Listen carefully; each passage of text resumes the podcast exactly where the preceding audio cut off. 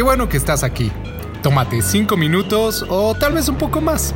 Gracias por acompañarnos. Comenzamos en 3, 2, 1. Esto es Neos México.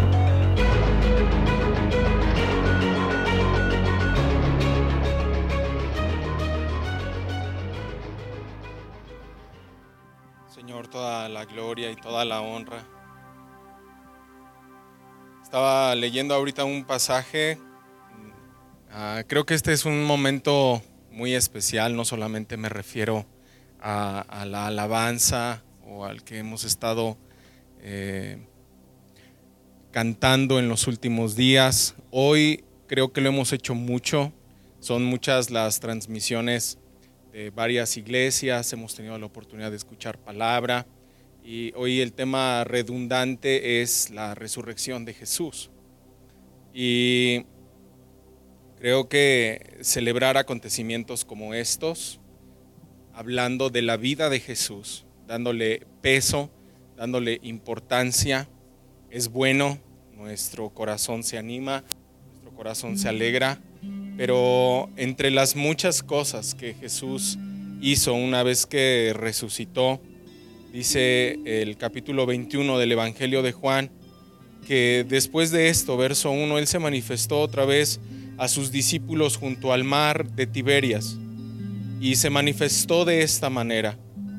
Estaban juntos Simón Pedro, Tomás llamado el Dídimo, Natanael, el de Caná de Galilea, los hijos de Zebedeo y otros dos de sus discípulos.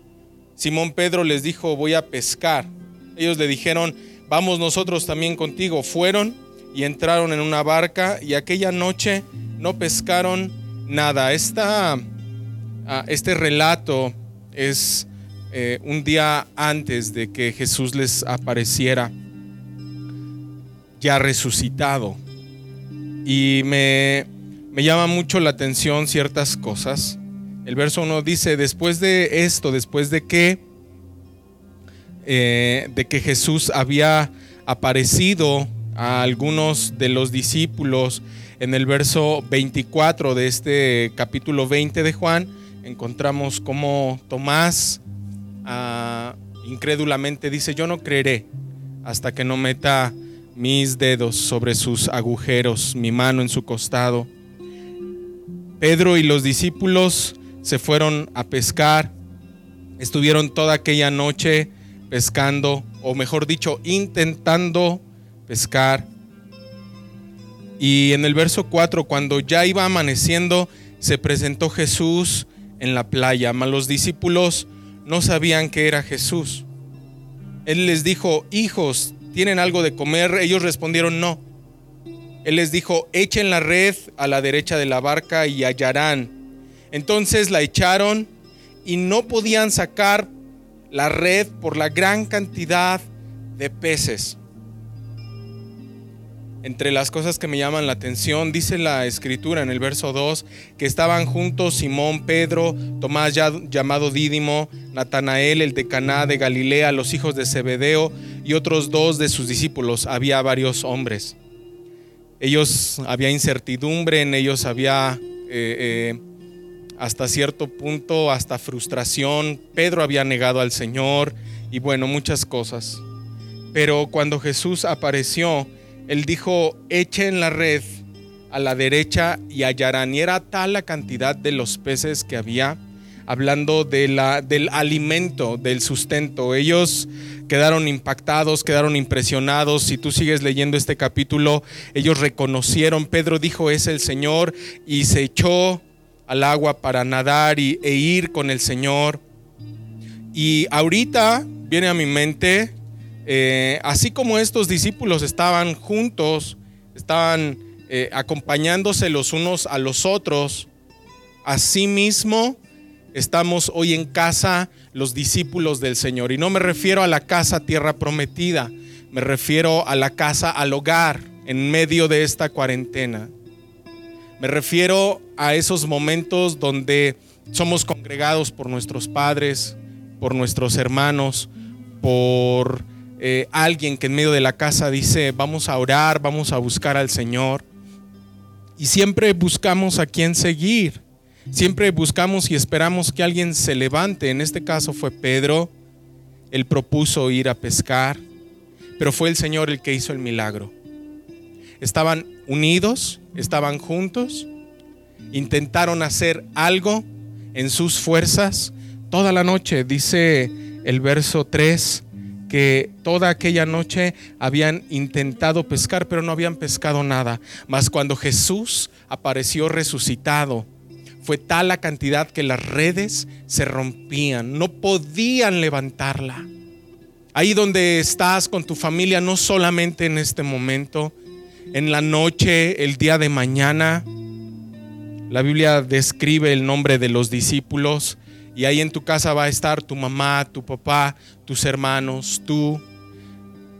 En tu casa va a estar tu esposa, tu esposo, tus hijos, tu familia. Ah, no sé, Andrés, Jacobo, a Pepe, Juan, a Francisco, Alejandra. Estoy diciendo nombres al azar. No quiero dejar a nadie fuera, pero pon tu nombre en esta oración. Porque el Señor desea aparecer, el Señor desea mostrarse en poder, y gloria para traer alimento y sustento, para reconfortarnos. Así que les pido, tomemos un momento más para reflexionar en el poder de Jesús, en su amor, porque no importando que los discípulos unos días antes le habían negado y lo habían dejado solo, el Señor, una de las cosas, una de las primeras cosas que hizo al resucitar fue mostrarse a sus discípulos, a sus seguidores para traer esperanza. Dios desea traer esperanza. Cierra tus ojos ahí en donde estás. No tienes una red, no tienes una barca, obviamente no se trata de salir a alguna laguna o algo parecido para pescar. Se trata de permitir que Cristo nos alimente, que Cristo traiga certeza, traiga confianza. Señor, pido en esta hora que tu Espíritu Santo toque cada corazón, Señor, de quienes están reunidos, de quienes se van a reunir de aquellos que no se han querido reunir contigo, acercarse a ti, voltear sus ojos para verte, su corazón para estar presto a tu palabra, Señor. Pido Dios que tu amor les alcance. Tú eres tan alto, Señor. Tú eres tan santo, Jesús, pero al mismo tiempo desciendes de tu trono para tocar a tus hijos, para sostenerlos, para amarlos, para abrazarlos, para sostenernos, Señor. Mi vida es la ofrenda, Jesús. Dile estas palabras a Dios. Mi vida es la ofrenda. Dios, mi vida es la ofrenda. Mi corazón es la ofrenda, Señor. Espíritu Santo, multiplica el alimento espiritual, Señor. Multiplícalo, Dios. Glorifícate en la vida de tus hijos, Jesús. Impúlsanos a adorarte. Impúlsanos a ser una ofrenda agradable para ti. Impúlsanos a disponer nuestra propia vida para que tú mores en nosotros, Jesús. Vamos a cantar una vez más este coro con entendimiento Cantemos una vez más declarando estas palabras con entendimiento. Tomemos este momento para pedirle al Señor. Glorifícate en mi vida, Señor. Glorifícate en mi vida, Señor. Te amamos, Jesús. Te amamos, Señor. Te amamos, te amamos. Te amamos, Señor. Un día veremos a Jesús. Un día estaremos cara a cara con Jesús. Un día, así como los discípulos le vieron después de haber resucitado y dice la escritura que no le reconocían porque su cuerpo había sido glorificado ya. Que él había cumplido el propósito al morir y resucitar. Y faltaban pocos días para que regresara a casa con su padre. Un día le veremos, un día veremos su rostro, un día escucharemos su voz claramente. Y mientras eso sucede, esforcémonos, esforcémonos, esforcémonos en caminar para Él, en santificarnos, en guardarnos, en ofrecer nuestro corazón en sacrificio. Que libertad hay en venir delante de Jesús? ¿Qué libertad hay? Ah, esta palabra que compartí de Juan 21 fue uno de, de los acontecimientos que sucedieron después de que Jesús resucitó. Y en el verso 28 de Mateo registra el primer acontecimiento después de que Jesús resucitó. Ah, capítulo 28, verso 21. Pasado el día de reposo, se está refiriendo al sábado, pasando el día sábado al amanecer del primer día de la semana, domingo, vinieron María Magdalena y la otra María a ver el sepulcro. Y hubo un gran terremoto porque un ángel del Señor descendió del cielo y llegando removió la piedra y se sentó sobre ella. Su aspecto era como un relámpago y su vestido blanco como la nieve. Y de miedo de él los guardas temblaron y se quedaron como muertos. Mas el ángel respondiendo dijo a las mujeres, no teman ustedes, porque yo sé que buscan a Jesús, el que fue crucificado. No está aquí, pues ha resucitado, como él dijo. Vengan, vean el lugar donde él fue puesto, e id pronto y decir a los discípulos que ha resucitado de los muertos y he aquí va delante de ustedes a Galilea, ahí le verán. He aquí, se los he dicho. Entonces ellas saliendo del sepulcro con temor y gran gozo fueron corriendo a dar las nuevas a los discípulos. Mientras iban a dar las nuevas a los discípulos, he aquí Jesús les salió al encuentro diciendo, salve, saludándolas en pocas palabras. Y ellas acercándose, abrazaron sus pies y le adoraron. Entonces Jesús les dijo, no teman, vayan y den las nuevas a mis hermanos para que vayan a Galilea, allí me verán.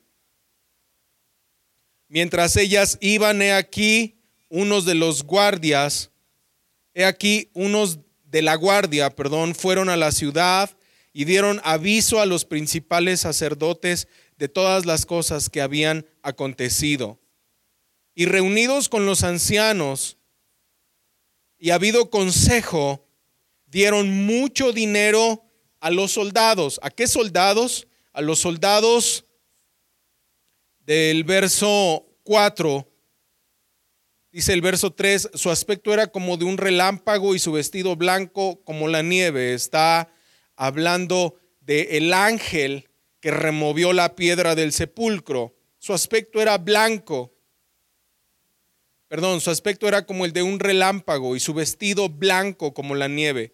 Y en el verso 4 encontramos a estos soldados, a estos guardas. Dice el verso 4, y de miedo de él, de quién, del ángel que removió la piedra, los guardas temblaron y se quedaron como muertos. En el verso 12 dice que una vez que estos eh, soldados de la guardia que estaban cuidando el sepulcro donde Jesús había sido puesto, fueron, dieron aviso de todo lo que había sucedido. No me los imagino contando eh, la, experiencia, el impacto de haber visto a un ser sobrenatural, poderoso, resplandeciente, con un vestido eh, eh, blanco, como lo describe el verso 3, y habiendo removido la piedra, Jesús resucitó. No dice que la guardia o los soldados vieron como tal a Cristo, pero miren lo que sucede cuando estos hombres van y le dicen a los ancianos, mientras, verso 11, mientras ellas iban he aquí, unos de la guardia fueron a la ciudad y dieron aviso a los principales sacerdotes de todas las cosas que habían acontecido. Y reunidos los sacerdotes con los ancianos, verso 12, y habiendo consensado, habiendo platicado de qué es lo que iban a hacer, de cómo iban a manejar esta situación, dieron mucho dinero a los soldados, verso 13, diciendo, digan ustedes que sus discípulos vinieron de noche y lo hurtaron, estando ustedes dormidos. Verso 14, y si esto lo oyere el gobernador, nosotros le persuadiremos y los pondremos a salvo. Ellos tomando el dinero hicieron como les habían instruido. Este dicho se ha divulgado entre los judíos hasta el día de hoy. Y nos vamos a detener aquí.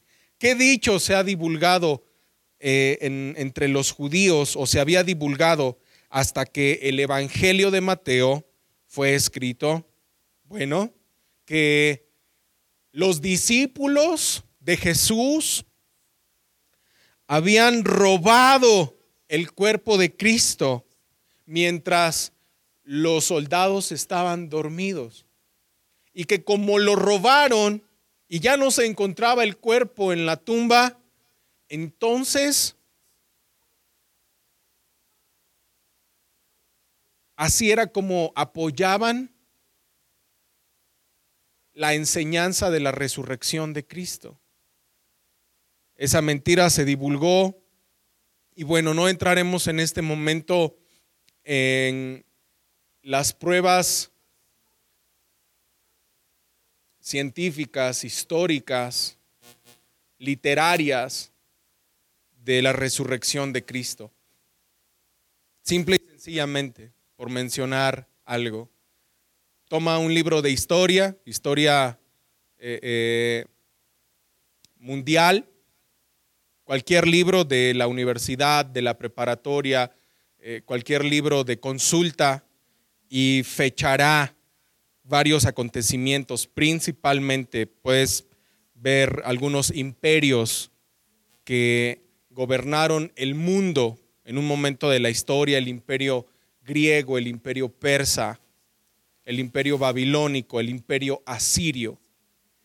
Y todo libro de historia que narra este tipo de acontecimientos, fechará 400 años antes de Cristo, 700 años antes de Cristo, mil años antes de Cristo. Y también fechará acontecimientos como el descubrimiento de América, 12 de octubre de 1492, 1492 años después de Cristo. Los mismos libros de historia secular que no tiene nada que ver con la Biblia o cosa parecida, fechan acontecimientos históricos antes de Cristo y después de Cristo. La misma historia universal da lugar a la existencia de Jesús. Dije hace un momento, no vamos a entrar en muchos detalles, aunque hay mucha materia que estudiar, pero este es un simple dato para que lo tengas ahí a la mano, para que lo guardes en tu corazón. Una vez que Jesús resucitó, dice la escritura que estas mujeres, María Magdalena y la otra María que la acompañaba, vieron a este ángel. Y no solamente vieron a este ángel, sino que en el verso 9, después de que ellas obedecen la encomienda del ángel, vayan y digan a los discípulos que Él ha resucitado. Vayan y díganle, y díganles. Esto lo encontramos. Verso 6, no está aquí, pues ha resucitado. Como Él dijo, vengan, les dijo el ángel, vengan y vean el lugar donde Él había sido puesto. Y vayan ahora, verso 7, y díganle a los discípulos que Él ha resucitado de los muertos. El que estaba muerto, el que había muerto, ahora vive, ahora ha resucitado. Y he aquí va delante de ustedes a Galilea, ahí le verán. He aquí yo se los digo, he aquí no estoy jugando, no estoy bromeando, es verdad lo que les estoy diciendo. Y una vez que ellas salieron de la presencia del ángel para ver a los discípulos y anunciar que el Señor había resucitado, dice el verso 9, he aquí que Jesús les salió al encuentro diciendo, salve, saludándoles, hola, ¿cómo están? Y ellas acercándose, abrazaron sus pies y lo adoraron. No adorarás dioses ajenos, imágenes. Solamente Dios debe de ser adorado. Solamente Dios debe de ser adorado. Y mira, en el verso 10 Jesús recibe, perdón, en el verso 9 Jesús recibe adoración. Él es Dios. Él es Dios mismo. Una vez que abrazaron sus pies y le adoraron, el verso 10 dice, Jesús les dijo, no teman vayan y den las buenas nuevas a mis hermanos para que vayan a Galilea y allí me verán. Decía hace un momento, eh, todo el día de hoy hemos estado escuchando eh, palabra, hemos estado eh, rememorando la resurrección de Cristo y es siempre un motivo de esperanza más en momentos como estos. Creo que de eh, hace ocho días que, que estuve compartiendo la palabra aquí en esta última semana, pues las cosas no han cambiado mucho. Seguimos con una fase 2 hasta este momento. Los infectados de COVID-19 siguen aumentando, eh, las muertes han aumentado, eh, por ahí ya surgen ciertos videos de, algunos hospitales como la Clínica 72 del IMSS aquí en Tlalnepantla, donde eh, mismas autoridades de, este lugar, de, esta, de este hospital, han pedido que se cierre el hospital porque hay muchos contagiados, porque se está saliendo de control, porque eh, no hay las medidas sanitarias, porque no hay eh, ciertos insumos de cuidado básico como cubrebocas, entre otras cosas.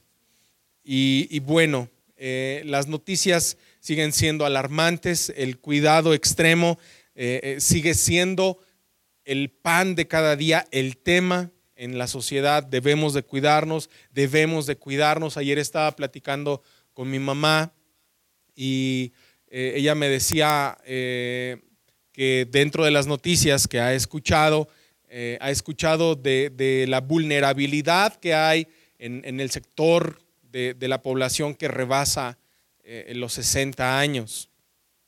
Eh, son más vulnerables, deben de tener cuidado, deben de extremar precauciones.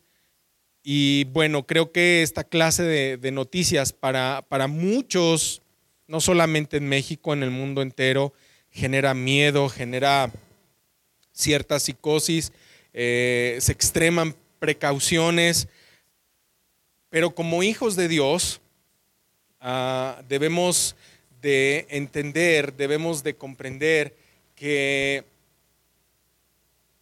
Dios ha dado una palabra. Dios ha hablado ya. Y la palabra que Dios ha hablado, la palabra que Dios nos ha dado está en la escritura. Este hecho del cual estamos leyendo el día de hoy sucedió hace dos mil años. No hay nada nuevo debajo del cielo, nada que el ser humano pueda eh, eh, creer que ha sido su creación o que ha innovado o que ha cambiado eh, las cosas. ¿Y a qué me refiero específicamente? Sí, tenemos mucha tecnología. Gracias a la tecnología podemos hacer esta clase de transmisiones y estar en contacto aún sin la necesidad de presencialmente venir a la congregación. Ah, el ser humano ha avanzado muchísimo eh, en cuanto a eh, los descubrimientos científicos, arqueológicos, históricos y bueno, son muchas las disciplinas científicas en las que el ser humano ha avanzado. Eso es bueno. Es bueno, el día de hoy se está trabajando exhaustivamente, así como hace unos años la influenza amenazó al mundo entero y se encontró una vacuna y el día de hoy es una enfermedad que está más controlada que cuando surgió.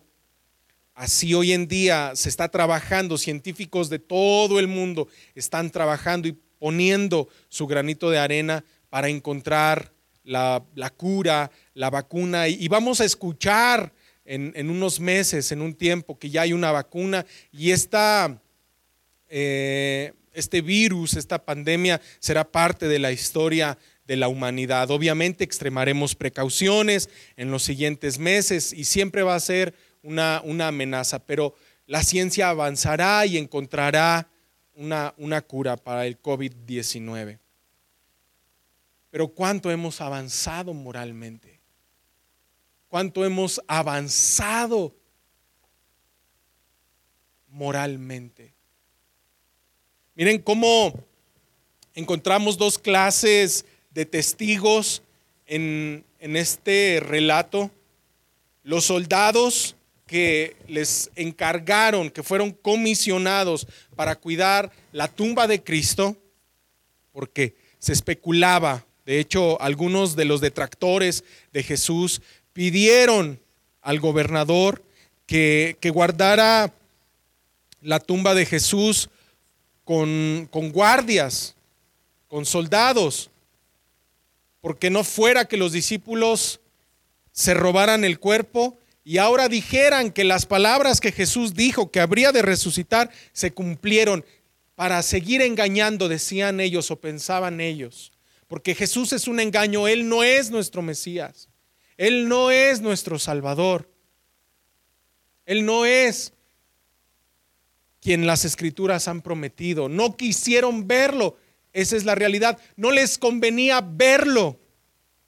El asunto no fue que Jesús no cumpliera con las profecías dadas por Isaías o dadas desde el Génesis, de que desde que el Señor habló de, de que la simiente de la mujer de Eva, de su simiente vendría el Salvador y aplastaría al enemigo. Y podemos ver en todo el Antiguo Testamento antitipos de Jesús, figuras de Jesús. Moisés dijo, así como yo, el Señor levantará a otro profeta, a él escucharán. Él sabía que vendría un Salvador. El rey David sabía que vendría un Salvador. El Señor le reveló que vendría un Mesías, un Salvador. Él lo pudo ver. Todos los profetas del Antiguo Testamento lo vieron. Muchos de ellos hablaron específicamente. Nadie como Isaías, de dónde nacería, cómo moriría, por qué moriría. Y bueno, muchos aspectos, mucha tela de dónde cortar. Pero estos hombres malvados y perversos, y nótese, dice el verso 11, que eran los principales sacerdotes judíos, a quienes estos soldados vinieron y les dijeron todo lo que había pasado. ¿Qué había pasado? Que un ser sobrenatural, un ángel, había removido la puerta y Jesús había resucitado. Y miren la reacción de estos testigos. En primera instancia, estos testigos fueron fidedignos, dijeron la verdad en el verso 11. Nuevamente lo voy a leer. Mientras ellas iban hablando de María Magdalena y la otra María, ellas iban a hablar con los discípulos. He aquí unos de la guardia, la guardia que cuidaba la tumba de Jesús, fueron a la ciudad y dieron aviso a los principales sacerdotes de todas las cosas que habían acontecido. Hasta aquí ellos dijeron la verdad. Verso 12, y reunidos con los ancianos y, y habido consejo, es decir, habiéndose puesto de acuerdo, dieron mucho dinero a los soldados. Dice la Biblia que fue mucho dinero el que le dieron a los soldados. Y les dijeron, ustedes van a decir, sus discípulos vinieron de noche y se robaron el cuerpo. Se robaron a Jesús mientras nosotros estábamos dormidos. Y si esto lo oyere el gobernador, nosotros le persuadiremos y los pondremos a salvo. Y esta palabra me llama muchísimo la atención, porque estos hombres tenían poder económico, obviamente, al darles mucho dinero a los soldados, estos hombres tenían influencia con el gobernador. Estos hombres eran los líderes religiosos a quienes el pueblo seguía y escuchaba. Ellos daban la cátedra, ellos eran el ejemplo de cómo alabar a Dios, de cómo servir a Dios, de cómo bendecir a Dios.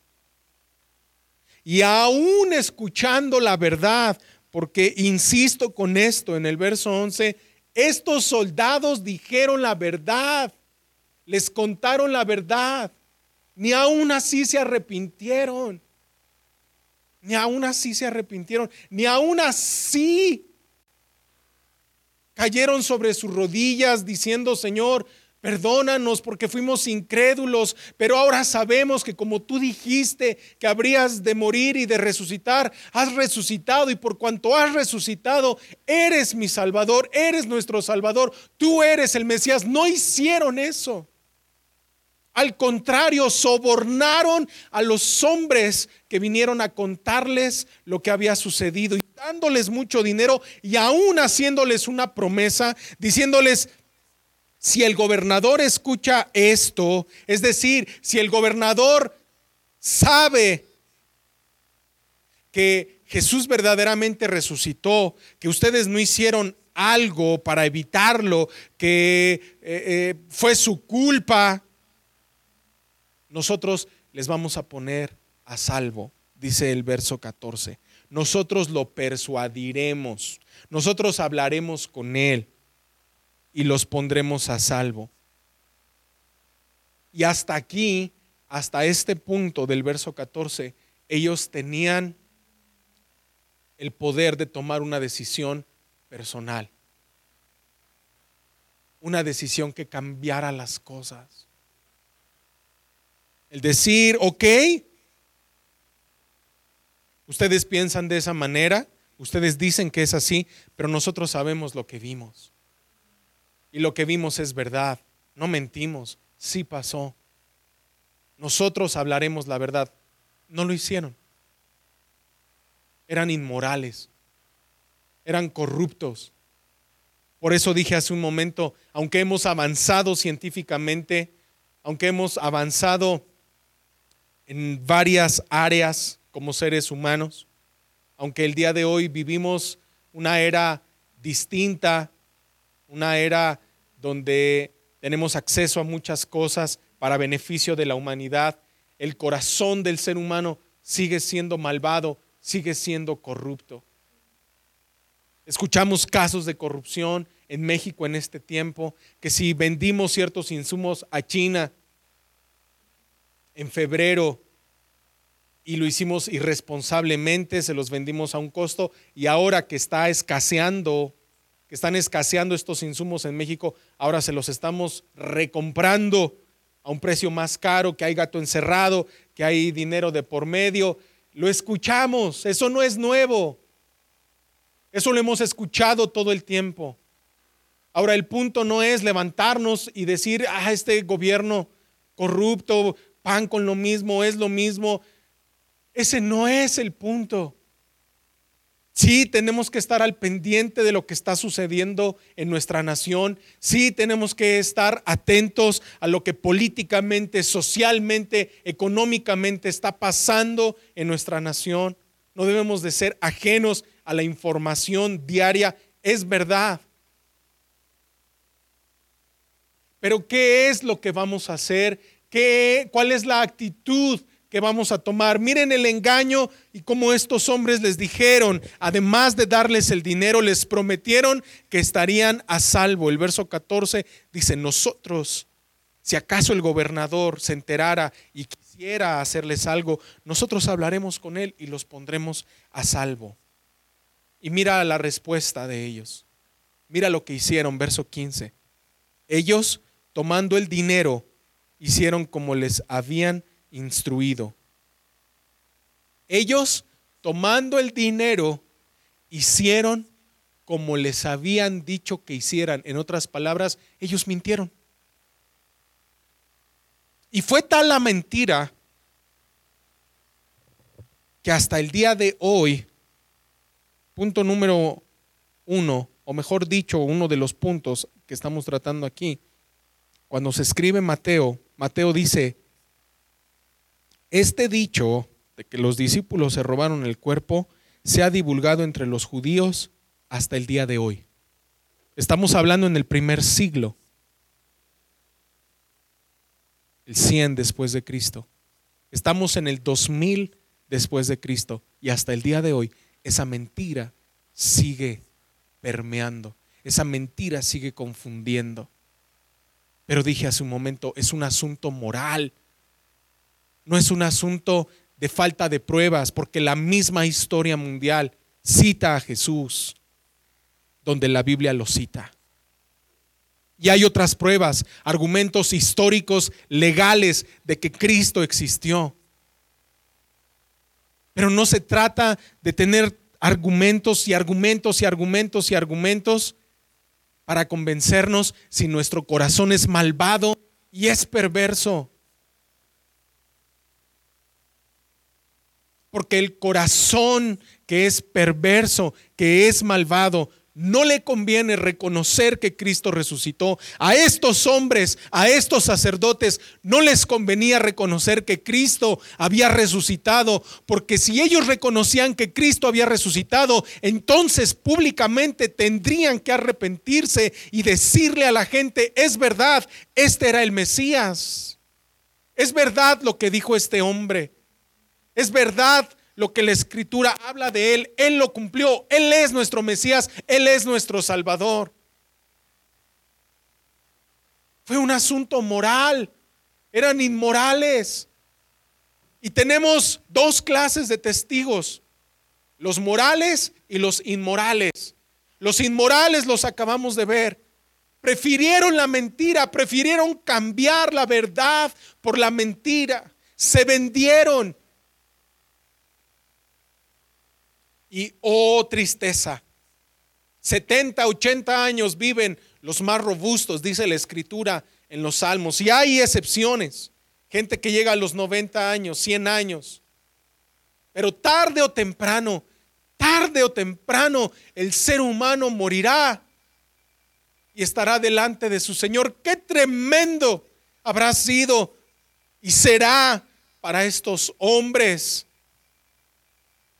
que mintieron, que prefirieron el engaño, que prefirieron la inmoralidad, estar delante de ese Dios justo que visitó la tierra y les dio la oportunidad de arrepentirse de sus pecados. La resurrección de Cristo es una oportunidad para los vivos para arrepentirnos de nuestros pecados. Porque en la resurrección de Cristo nosotros tenemos la certeza de que hay esperanza. Esperanza de que esta vida no lo es todo. Mira a estas mujeres No tenemos tiempo suficiente para escudriñar todo lo que estas mujeres hicieron en los siguientes versos. Hay mucha información, hay mucha tela de dónde cortar. Yo leía el capítulo 21 del Evangelio de Juan y ahí podemos ver otras cosas de las que sucedieron una vez que Cristo resucitó. Pero estas mujeres, verso 16 dice, los once discípulos se fueron a Galilea, al monte donde Jesús les había ordenado. Y cuando le vieron, le adoraron, pero algunos dudaban.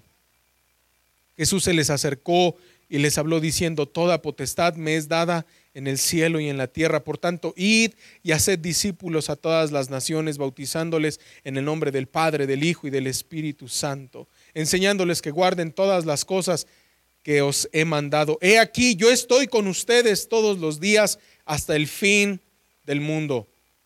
Para el verso 16 se entiende que por cuanto iban camino a Galilea, ya los, los habían encontrado las mujeres que testificaron la resurrección de Jesús. Verso 11. Mientras ellas iban, ¿a dónde? A encontrar a los discípulos. ¿A qué? A darles el mensaje de las buenas nuevas. El mensaje de la resurrección de Cristo.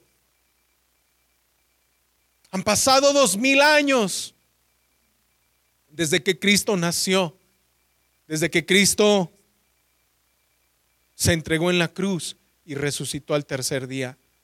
Y este mensaje está tan fresco como en ese momento. Ahora, tú debes de tomar una decisión, yo debo de tomar una decisión. Y me siento conmovido porque el Señor continuamente nos da la oportunidad de hacer lo correcto. Nos da la oportunidad de actuar como es justo, como es santo, como es adecuado, como es prudente. Sabe Dios que como seres humanos tenemos luchas. El espíritu se opone a la carne y la carne se opone al espíritu. Y batallamos con nuestra fe y batallamos con nuestras convicciones y batallamos con lo que hemos escuchado del Señor. ¿Será, no será? Si será, dicen que dicen, que dicen, que dicen.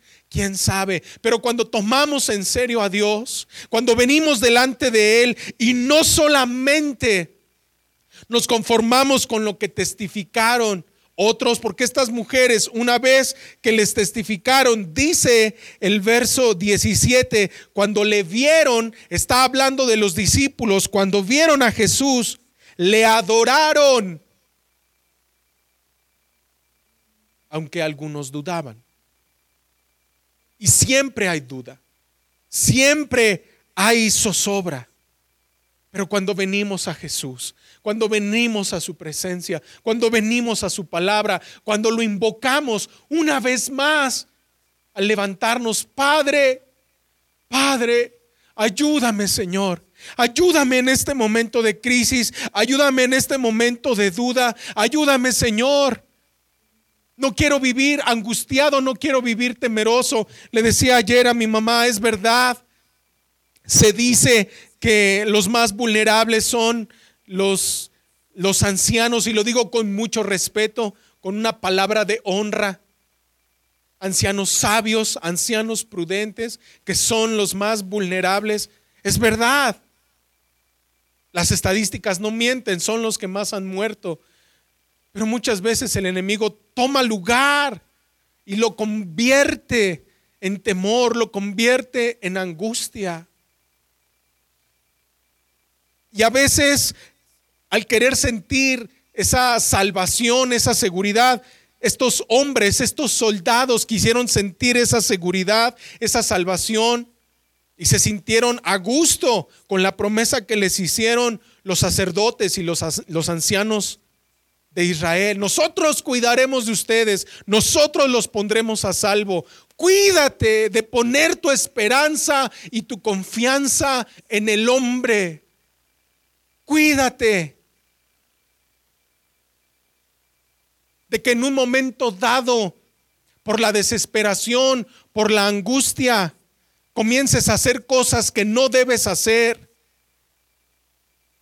a robar, a transar. Es que ya no tengo dinero. Es que ya se me está acabando. Es que no hay chamba.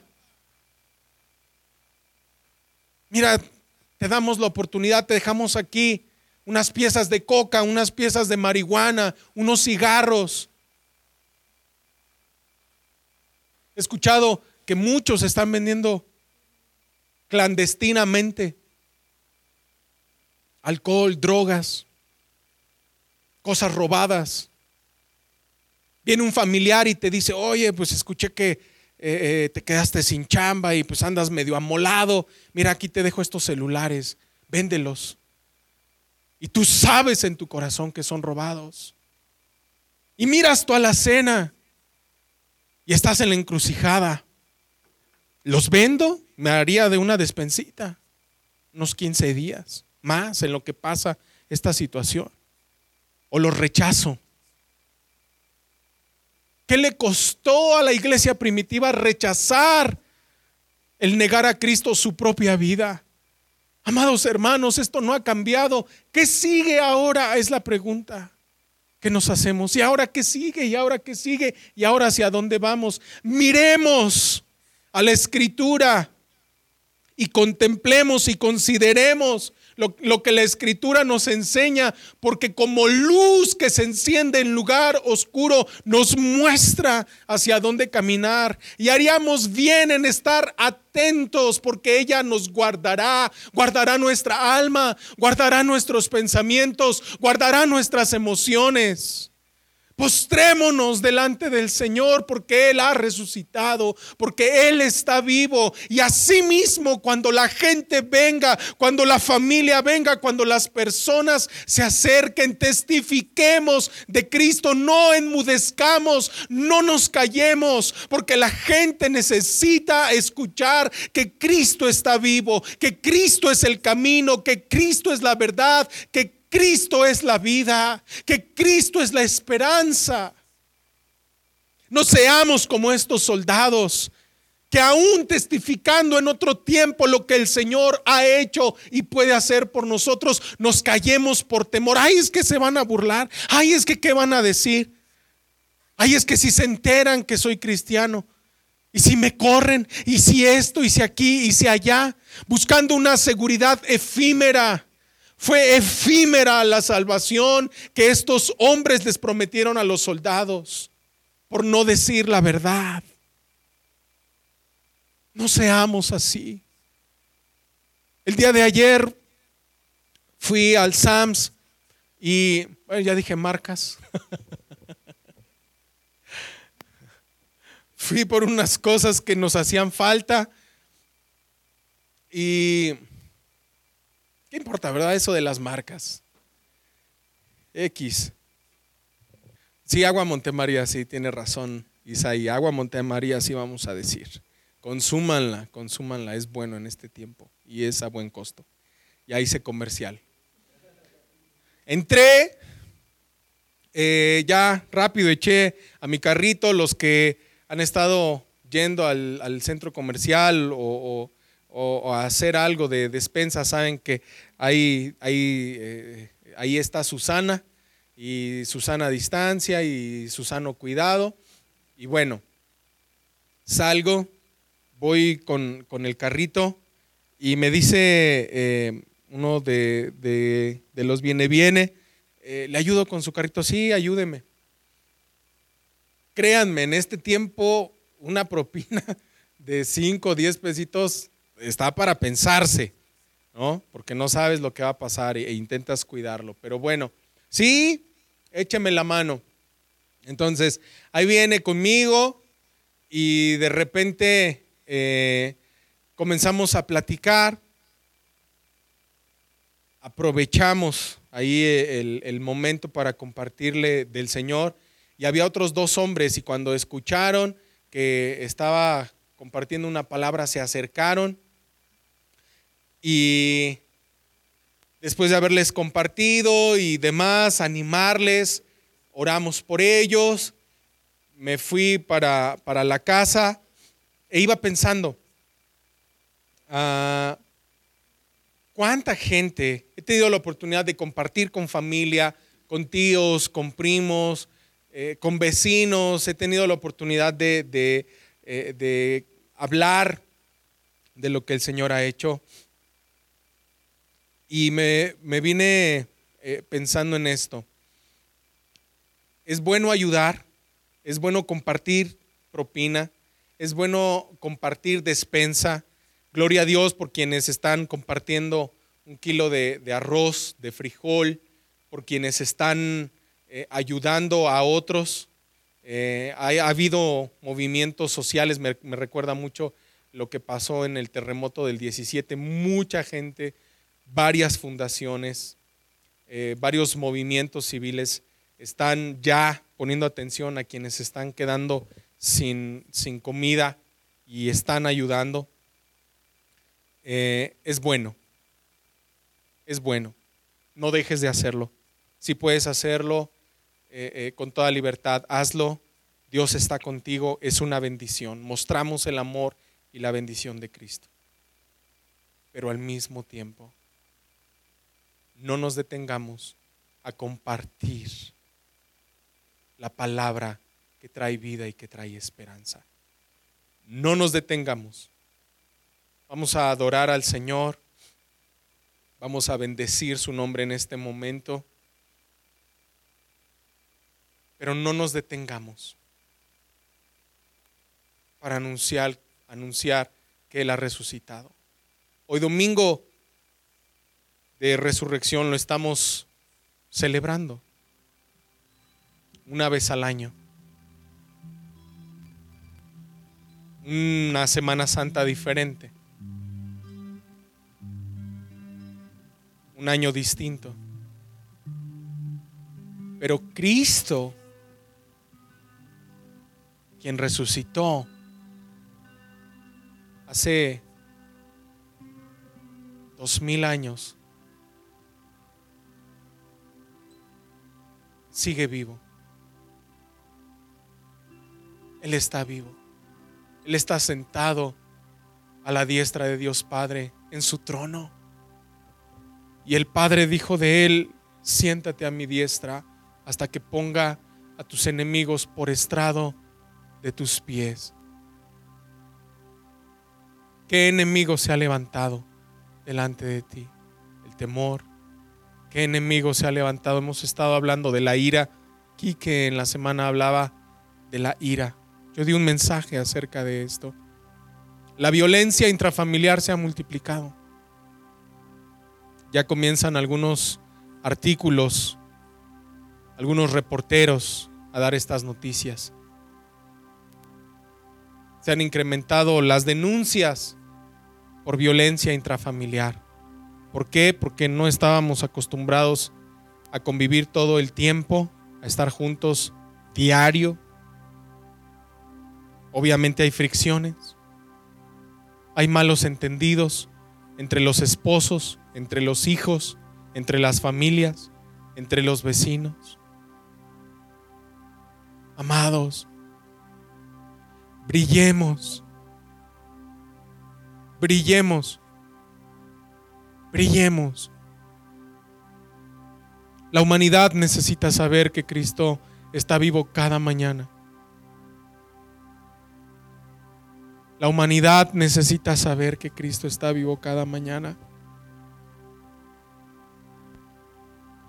Y es un mensaje que tú y yo tenemos. Tú y yo somos esa María Magdalena a la cual el Señor liberó, una mujer endemoniada. Tú y yo somos ese Pedro que en un momento dado negamos a Cristo. Tú y yo somos Tomás, incrédulos, hasta no ver, no creer.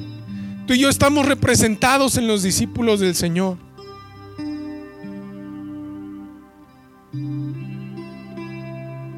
Esa generación testificó de Jesús, no se cayó, y a muchos les costó la vida. Es nuestro momento, es nuestra generación. No pasemos desapercibidos por este mundo.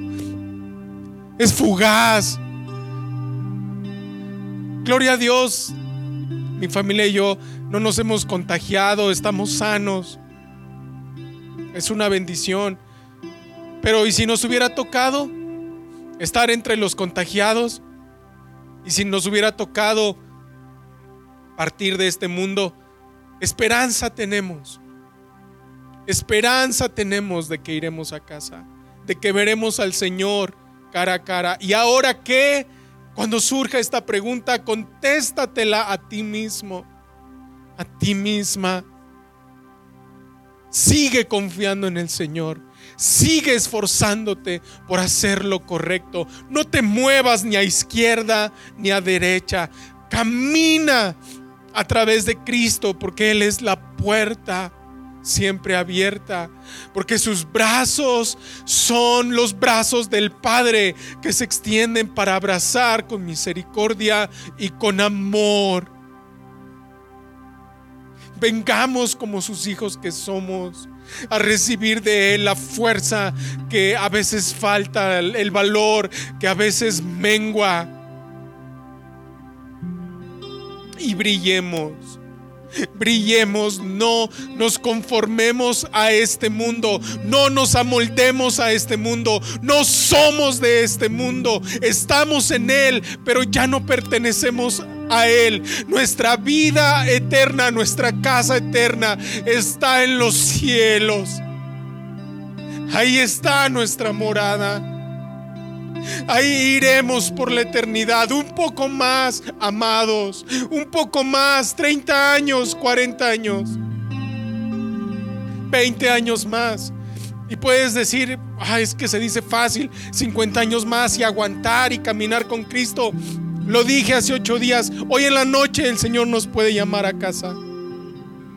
Saliendo de aquí, el Señor puede tomar mi vida, la vida de cualquiera, e iremos delante de Él amados, testifiquemos, hablemos del Señor y por sobre todas las cosas vivamos el Evangelio, las buenas nuevas. Cristo resucitó, Cristo se levantó de los muertos, Él es la primicia, Él es el unigénito, el único en su género, Hijo de Dios y a nosotros nos ha llamado hermanos. A nosotros nos ha preparado una morada para que estemos un día donde Él está. Pidamos confianza y esperanza al Señor. Aún los desfallecidos, aún los cansados, aún los que están en angustia, aún los que sienten que ya no pueden. Pido Espíritu Santo que soples. Señor, tú eres el único que puede cambiar la mentalidad, que puede cambiar el corazón. Tú eres el único, Señor, que puede transformar el alma de un hombre. Pido Dios que los hijos que están extraviados, los hijos pródigos que están regados, Dios. Escuchen el llamado del Padre que les llama, que les invita a venir nuevamente ven al trono de gracia, ven delante de Jesús y así como los discípulos que le negaron, como los discípulos que se escandalizaron de él, cuando le vieron le adoraron y Jesús no les dijo, váyanse, lárguense, me dejaron solo, ahora sí, cuando me ven me adoran, ahora sí creen. No, Jesús no dijo eso. Jesús los levantó. Jesús los amó. Él quiere amarte. Él quiere levantarte de donde estás. Permite que su amor envuelva tu ser completo. Permite que su amor inunde todos tus pensamientos. Y el perfecto amor de Cristo eche fuera todo temor. Pido, Señor, fuerza. Pido valentía, Jesús. Pido que soples tu presencia en tus hijos, en tus hijas, para ayudarnos a atravesar este tiempo peligroso, este tiempo de angustia, este tiempo de confusión espiritual, este tiempo de falsos maestros, este tiempo de falsos cristos. Guarda a la iglesia, Señor. Guarda a la iglesia, Dios, como a la niña de tus ojos. Tú eres tan alto, tú eres tan poderoso.